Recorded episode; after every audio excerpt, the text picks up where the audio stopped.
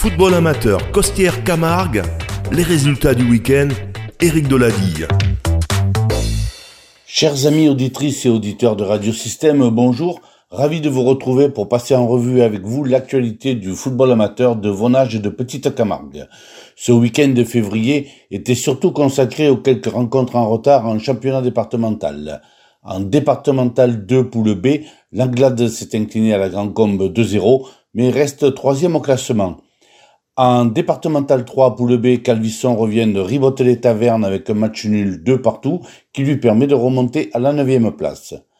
En départemental 3, poule D, la réserve du Gallia Club du Chaud cède à domicile face à Fourques 3 à 1, celle de Vauvert concède le nul face à Gojac 0-0 et la réserve de Générac s'incline lourdement à Rodillan 5 à 0.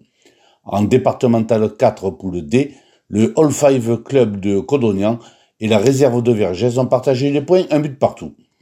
Cette semaine était aussi consacrée au tirage au sort des quarts de finale de la Coupe Garloser qui se dérouleront le 19 mars prochain.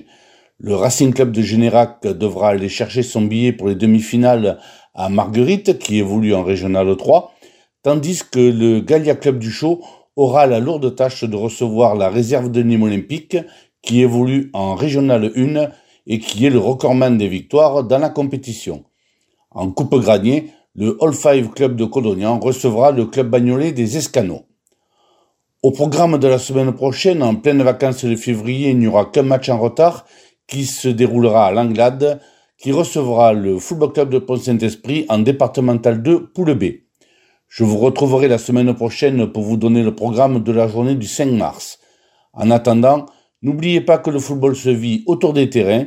Éric Dolady, Midi Libre pour Radio Système. Vous pouvez retrouver cette chronique sportive sur le site internet ou sur le SoundCloud de radiosystème.fr, onglet podcast, journal du sport.